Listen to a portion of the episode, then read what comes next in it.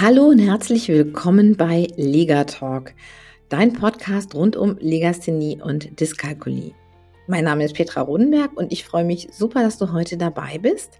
Ähm, heute in der Folge geht es um das Thema Legasthenie. Was ist das eigentlich? Das heißt, wir werden uns mal angucken, was verbirgt sich denn dahinter und so ein bisschen in die Grundlagen gehen, auch wenn du vielleicht dich mit dem Thema schon auskennst, damit du aber auch dauerhaft weißt, was dich hier erwartet und ja, wie wir das Thema hier angehen. Also, hör jetzt einfach rein. Ich freue mich, dass du bei dieser Folge dabei bist.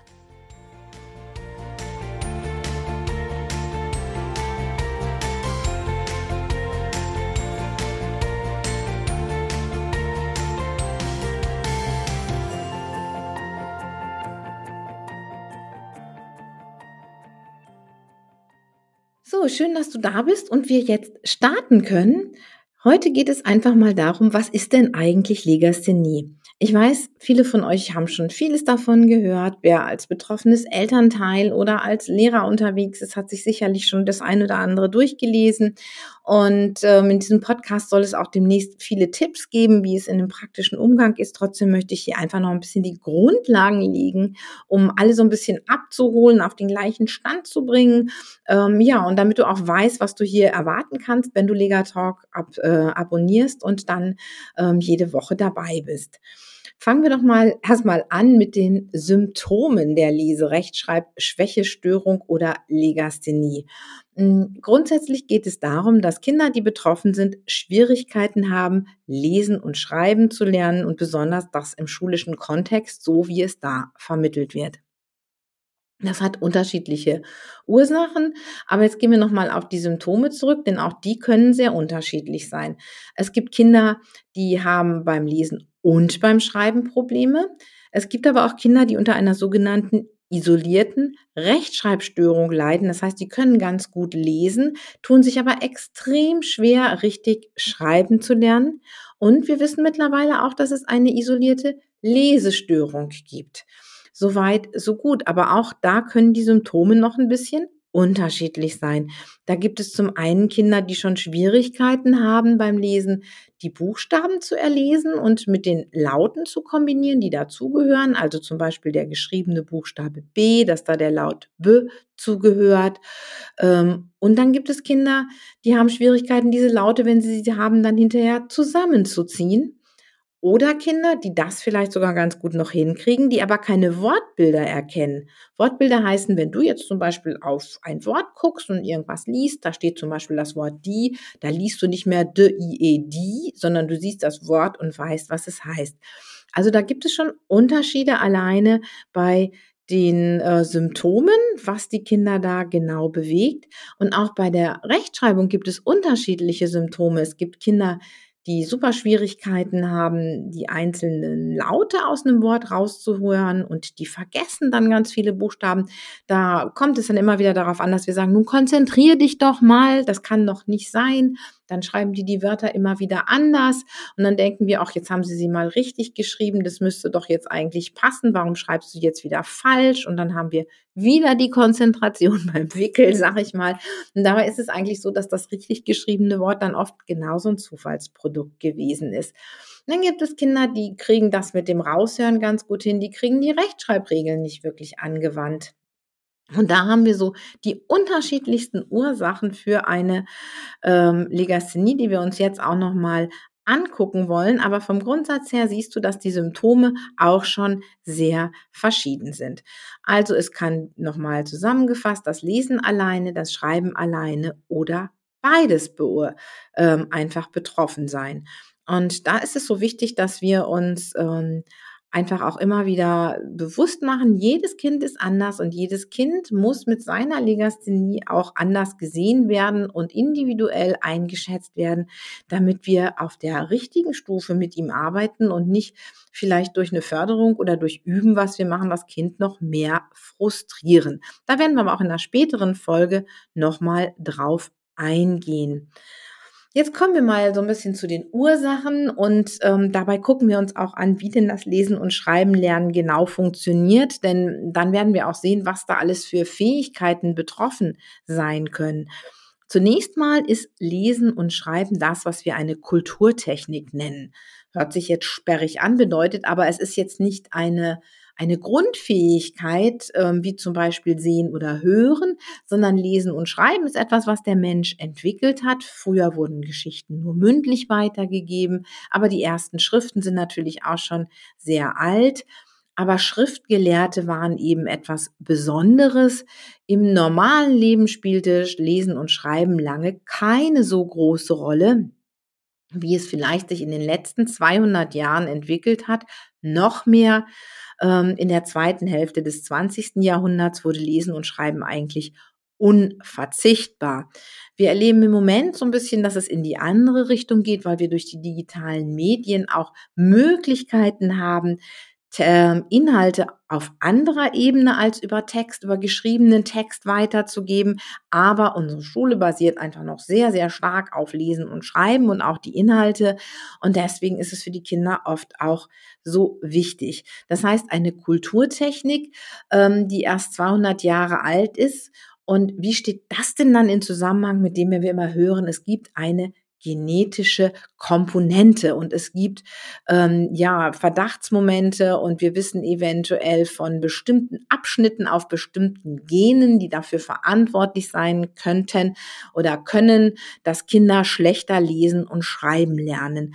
Ähm, von daher gesehen ist es einfach wichtig, dass wir wissen, dass diese genetische Komponente eher die Fähigkeiten betreffen, die wir zum Lesen und Schreiben brauchen, auf die wir auch gleich noch eingehen werden, die eben was mit dem Sehen, mit der visuellen Verarbeitung, mit dem Hören und mit der auditiven Verarbeitung zusammenhängen und mit unserem sogenannten Arbeitsgedächtnis, wie lange wir uns Dinge und wie viel Dinge wir uns merken können. Die sind natürlich genetisch bedingt und da kann es auch zu Auslösern kommen. Aber dass es jetzt dieses eine LRS-Gen gibt, das ähm, dafür verantwortlich ist, so ist es nicht. So müssen wir uns das eben nicht vorstellen, weil, wie gesagt, es ist eine Kulturtechnik, die hat sich entwickelt. Aber für diese Technik, da brauchen wir eben eine ganze Menge Fähigkeiten. Und die Fähigkeiten, die möchte ich euch jetzt noch mal ein bisschen auseinanderbröseln, weil jemand, der lesen und schreiben kann, ähm, der macht sich diese Fähigkeiten eben oft gar nicht so bewusst. Und dann ist es so, dass man auch manchmal gar nicht nachvollziehen kann, warum die Kinder sich so schwer tun. Selbst wenn man vielleicht auch sogar Deutschlehrer ist oder ähm, manchmal auch im Coaching arbeitet und auch in der Förderung, dass man manchmal wieder so denkt, ach, jetzt müsste es doch eigentlich mal gehen. Und dann tut es manchmal ganz gut, nochmal so auseinander zu dröseln, was steckt denn eigentlich dahinter. Ähm, ganz nüchtern betrachtet sage ich immer, Lesen und Schreiben lernen ist eigentlich ein Code ein Code, ähm, ja, der, mit dem wir etwas verschlüsseln und zu Papier bringen können, also quasi eine Konserve erstellen können, eine Textkonserve, weil wir wollen ja nicht mehr, sag ich mal, am Lagerfeuer sitzen und die vielleicht die Geschichte der Genetik erzählen, sondern wir möchten das, was wir auch in Wissenschaft und Forschung, aber auch sonst wo festgestellt haben, einfach schriftlich festhalten können und weitergeben können, um dieses Wissen eben auch mit anderen gut teilen zu können. Dazu gibt es einen Code und das ist unsere Schrift. Es gibt unterschiedliche Codes. Du kennst vielleicht chinesische Schriftzeichen, du hast vielleicht auch schon mal kyrillische Schriftzeichen gesehen. Ähm, ja, es gibt die arabische Schrift und es gibt unsere lateinische Schrift, mit der wir hier schreiben.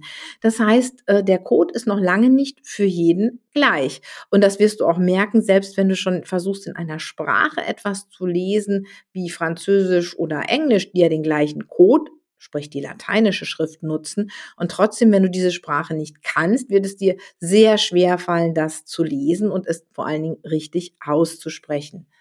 Das heißt, die Kinder haben unterschiedliche Aufgaben beim Lesen und Schreiben lernen. Sie müssen auf jeden Fall diesen Code lernen. Dieser Code besteht eben aus Buchstaben und den dazugehörigen Lauten. Ich sag mal, wir haben zum Beispiel, wir können ein B hinschreiben und das ist dann der Buchstabe, den ich sehe. Und ich muss dann aber wissen, okay, dieser Buchstabe, der da steht, dieses gemalte Zeichen, dieser Code bedeutet, wenn ich es wiederum zum Hören bringen will, zum Klingen, bedeutet dieses Zeichen ein B. Und manchmal setze ich ja ganz viele von diesen Codezeichen aneinander, zum Beispiel in dem Wort Banane. Und dann muss ich all diese Zeichen als Leseanfänger, ne, die muss ich, all diese vielen Zeichen, die da stehen, muss ich einem Laut zuordnen, muss die Laute zusammenziehen und muss dann diese Laute in ein Wort bringen und muss gucken, gibt es in meinem Gehirn, in meinem Ablage irgendetwas, das zu dem Gebilde, was ich da gelesen habe, passt. Und dann habe ich auf einmal das Wort oder das Bild einer Banane vor mir. Und das, obwohl ich kein Bild sehe, sondern nur diesen Code. Und umgekehrt ist es genauso. Spreche ich ein Wort, muss das Kind quasi dieses Wort in die einzelnen Codeschnipsel zerlegen, um das Wort dann wieder aufs Papier zu bringen. Einfach gesagt heißt das Lernen dieses Codes bei uns Alphabetisierung. Und das sollte in der Grundschulzeit passieren. Und ich finde es immer ganz spannend, wenn ich den Kindern erkläre, dass es ein Code ist, deren sie lernen, quasi so ähm, dass es etwas ganz Spannendes ist, dann ist das schon mal ganz anders, als wenn sie nur Buchstaben lernen. Also von daher gesehen, es geht tatsächlich darum, Nachrichten zu verschlüsseln und wieder zu entschlüsseln. Und auf diesem Weg kann natürlich einiges schiefgehen, denn ich muss den Buchstaben ja sehen können. Das heißt, wenn ich beim Sehen Schwierigkeiten habe und vielleicht eine Brille bräuchte, gibt es Schwierigkeiten. Aber es kann auch sein, dass auf meinem Weg vom, vom Sehen, vom Wahrnehmen zu meinem Gehirn, wo das Ganze dann umgewandelt wird in der das ist diese sogenannte visuelle Wahrnehmung, dass es auf dem Weg eine Schwierigkeit gibt und ich das nicht richtig umsetzen kann. Genauso ist es beim umgekehrten Weg, wenn ich etwas höre, kann es natürlich auch so sein, dass ich dieses, ähm, es nennt sich dann auch auditive Verarbeitungs- und Wahrnehmungsstörung, dass ich es vielleicht wahrnehmen kann, aber nicht richtig verarbeiten kann. Auch das sind Themen, die natürlich das Lesen und Schreiben beeinflussen. Über die Wahrnehmungsstörungen werden wir auch noch mal in einem gesonderten Podcast sprechen. Und das sind schon mal so die ersten großen Dinge, also sehen und hören und dann das umsetzen. Dann brauche ich natürlich auch noch die Möglichkeit, die Handschrift. Das heißt, ich muss das Ganze grafisch darstellen können und es gibt, äh, dazu brauche ich Motorik, dazu muss ich meine Hand bewegen, ich muss einen Stift halten. All die Dinge wirken sich natürlich darauf aus und können eben betroffen sein. Das heißt, wir müssen wieder genau gucken, ähm, wenn wir ein betroffenes Kind haben, auf welcher Ebene hakt es denn? Aber, und das ist das große Aber, und das ist etwas, was mir ähm, ganz doll am Herzen liegt, bevor wir lesen und schreiben lernen, gibt es sogenannte Vorläuferfähigkeiten. Das heißt, die Kinder müssen sich der Sprache erstmal bewusst werden. Es fängt ja nicht damit an, dass die Kinder in die Schule kommen und vorher noch nichts mit Sprache zu tun gehabt haben. Wir sprechen ja immer mit unseren Kindern. Es gibt Reime, wir singen, es gibt Rhythmus, es gibt Sprachmelodien. Und die Kinder müssen ja auch merken, dass Sprache nicht was ganz Zusammenhängendes ist, sondern dass es Sätze gibt. In einem Satz gibt es Wörter und in einem Wort gibt es eben Laute und Buchstaben. Auch wenn ein Kind das so noch nicht benennen kann, ist ja erstmal so aus dieser Gemengelage dessen, was gesagt wird, das einzeln heraushören zu können, ist ja schon eine große Leistung. Da sprechen wir von der sogenannten phonologischen Bewusstheit. Also uns wird das alles bewusst, was wir hören, eben nicht nur wenn ich jetzt sage, ich sage mal zum Beispiel, äh, jetzt ähm, mach doch mal die Tür zu, dann gibt es natürlich diese, diesen Inhalt und das Kind weiß, okay, ich soll jetzt die Tür zumachen. Aber das hat ja auch noch eine andere Ebene. Ähm, mach doch mal die Tür zu, da ist das Wort drin. Mach mal die Tür zu. Es sind also fünf Wörter. Es ist nicht nur das eine, der eine Satz, es sind fünf Wörter. Und auch die Wörter kann ich wieder auseinanderdröseln. Dessen müssen wir uns bewusst werden. Das ist ein Lernprozess. Die Wörter bestehen eben nicht nur aus Lauten, die bestehen auch aus Silben.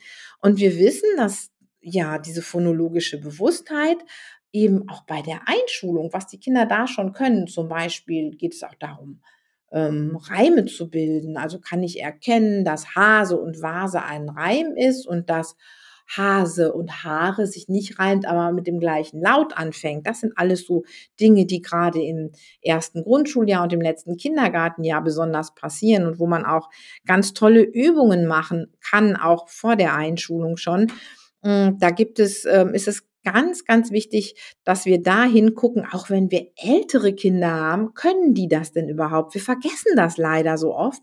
Und das ist sehr, sehr schade, weil da eben auch so ein Stückchen liegen kann. Und gerade wenn ein Kind schon in der dritten Klasse ist, dann denkt man gar nicht mehr daran, dass es vielleicht da noch Schwierigkeiten haben könnte. Dazu kommt jetzt noch in den sogenannten Vorläuferfähigkeiten unser Arbeitsgedächtnis.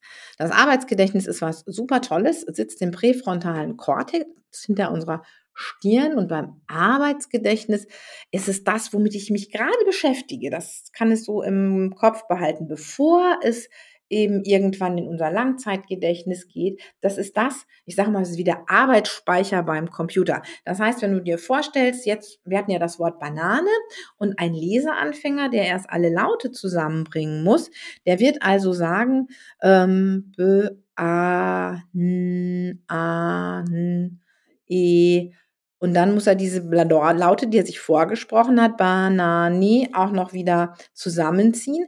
Und wenn er jetzt im Arbeitsgedächtnis vielleicht etwas langsam ist, dann hat er vielleicht die ersten zwei Dinge schon wieder vergessen und dann kriegt er das Wort nicht mehr zusammen. Also die Kapazität dieses Arbeitsgedächtnisses ist auch nochmal ganz wichtig. Und wenn ich dann eben relativ zügig die Dinge zusammenbringe, beziehungsweise auch schnell Silben bilden kann oder ganze Wörter lesen kann, werde ich einfach schneller. Denn so ein Arbeitsgedächtnis, das kann sich immer nur fünf bis sieben Teile merken. Das ist bei uns Erwachsenen auch nicht besser. Bei jüngeren Kindern können das auch manchmal nur drei oder vier sein.